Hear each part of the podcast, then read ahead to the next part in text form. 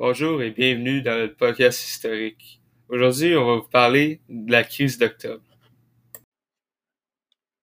Plusieurs contextes historiques et internationaux ont influencé la crise d'octobre, telle la décolonisation. Une grande majorité des pays sous le contrôle des métropoles européennes décident de se décoloniser après la Deuxième Guerre mondiale. Ces différents peuples ne veulent plus être soumis à un autre pays et donc ils veulent être indépendants sur tous les aspects. Cela a aussi touché le Québec et l'a poussé à affirmer sa culture et son identité face au Canada, qui est majoritairement anglophone. Les guérillas, en Amérique du Sud ont aussi été très importants. Les guérillas en Amérique du Sud ont aussi été un facteur très important qui a influencé la crise d'octobre. Le mouvement est aussi le même en Amérique du Sud, où différents mouvements indépendantistes se créent pour libérer leur pays de contrôle étranger, telle la Révolution cubaine qui commence en 1953. Le FLQ s'inspire beaucoup des guérillas en Amérique du Sud qui sont souvent armés.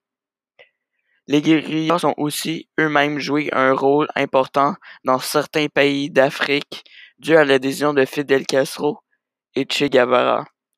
Le FAQ, lors de leurs négociations avec le gouvernement du Canada, demande de pouvoir s'exiler en Algérie ou à Cuba. Ils atterrissent en protection à La Havane. La crise d'octobre et le FAQ évoluent dans un contexte historique particulier. Premièrement, il y a une nouvelle idéologie plus moderne qui touche le Québec. On parle du néo-nationalisme québécois. Il se distingue du nationalisme canadien-français qui était plus centré vers le mode de vie rural et l'Église catholique. La religion ne fait plus partie du néo-nationalisme québécois. L'identité québécoise est plus centrée sur le territoire du Québec. Ce mouvement est aussi alimenté par le discours de Charles de Gaulle à Montréal en 1967 qui dit Vive le Québec libre, qui fait référence au mouvement indépendantiste du Québec. Aussi, le Parti québécois a été créé en 1968 et son chef est René Lévesque. Il veut la souveraineté du Québec et il sera élu plus tard en 1976. C'est ainsi le, premier parti indépendantiste au pouvoir dans l'histoire du Québec. Le FLQ naît donc dans ce mouvement indépendantiste au Québec.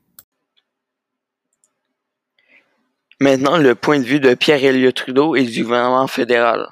Pierre Elliott Trudeau est le 15e premier ministre du Canada. Il est né à Outremont, au Québec, et il est un grand fédéraliste. Il est contre l'idée d'un Québec indépendant lorsque la crise d'octobre se déclare, il adopte la loi sur les mesures de guerre. Il voit la, situation comme du terrorisme et il doit faire respecter la loi et l'ordre. La loi sur les mesures de guerre qu'il fait adopter est vue selon lui comme une mesure nécessaire pour la protection de la population du Canada. Le FLQ est un groupe terroriste québécois qui voulait la souveraineté du Québec. N'étaient pas à l'usage de bombes et d'enlèvements comme James Richard Cross, un diplomate britannique, et Pierre Laporte, un ministre. Ils s'attaquent surtout à des symboles du colonialisme britannique et du pouvoir anglophone. Ils pensent que les Canadiens anglais sont trop présents dans l'économie notamment. Ils disent que les Québécois ne sont que des travailleurs cheap au service des anglophones dans leur manifeste. Ils veulent prendre des armes comme les patriotes l'ont fait en 1837-1838. Bref, ils veulent que les big boss anglophones disparaissent de l'économie et des entreprises pour laisser la place aux travailleurs québécois. Ils trouvaient que les Québécois étaient minoritaires dans le Canada. Pour poursuivre, Robert Bourassa, le 22e premier ministre du Québec, fut à la tête de la province du 12 mai 1970 au 25 novembre 1976. Dès ses premiers mois en tant que dirigeant du Québec, il dut faire face à cette énorme crise causée par les actions terroristes du FLQ. Il est vrai, Bourassa avait l'obligation et la responsabilité de gérer cette crise. En premier lieu, il prit l'enlèvement de M. Cross comme un fait divers. Mais face à l'enlèvement de son collègue Pierre Laporte, il tenta de négocier personnellement avec le FLQ pour sa libération. Mais face à l'échec, il dut contacter le Premier ministre Trudeau pour appliquer les mesures de guerre. Dans une interview du 30 octobre 1970, il explique que cette mesure était nécessaire en cas d'aggravation de la situation. Il qualifie ce geste comme un geste de prudence. Il explique notamment que les moyens à sa disposition étaient inefficaces et qu'il était nécessaire d'impliquer la loi sur les mesures de guerre. De plus, il fit appel à l'armée pour apporter de l'aide aux policiers, qui étaient épuisés de fouiller des immeubles à la recherche d'indices et de preuves. La population québécoise fut choquée par l'ampleur des mesures prises par Bourassa. En effet, il décida d'agir très rapidement et agressivement en déployant beaucoup de forces sur des enquêtes, des recherches de noms et sur la mise en commun des suspects. La liste des suspects contenait alors une soixantaine de noms.